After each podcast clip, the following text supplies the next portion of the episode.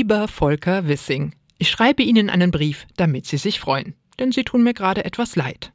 Da haben Sie vielleicht gedacht, als neuer Bundesverkehrsminister kann man ja eigentlich nur alles richtig machen, wenn die Vorgänger Scheuer und Dobrindt heißen. Aber nun müssen Sie feststellen, man kann es nicht allen recht machen. Dabei ist das 9-Euro-Ticket doch eine super Sache, weil es doch gleich drei Dinge auf einmal kann. Energie einsparen, den ÖPNV stärken und für Freude bei den Bürgerinnen und Bürgern sorgen. Aber Eben nicht bei allen Bürgerinnen und Bürgern.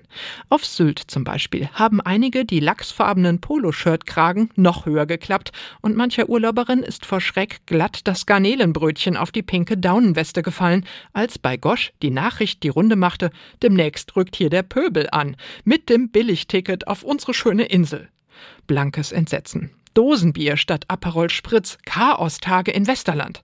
Dass man von Frankfurt nach Sylt im Regionalverkehr gut zwölf Stunden brauchen würde, okay, sei's drum. Hauptsache Alarm. Den schlägt auch der Fahrgastverband ProBahn. Der hat auch Angst vor Chaostagen, aber nicht vor der randalierenden Antifa an der Strandpromenade, sondern in Bus und Bahn ab Juni. Um überfüllte Züge zu verhindern, sollte auf bestimmten Strecken die Fahrradmitnahme ausgeschlossen werden, meint der Verband. Lieber Herr Wissing, das ist doch der richtige Ansatz. Neun Euro fürs Ticket, dann aber so einschränken, dass es am Ende doch keiner haben will. Also, außer Fahrrädern dürfen auch keine Hunde mitgenommen werden und Kinder schon mal gar nicht. Wo kämen wir denn da hin?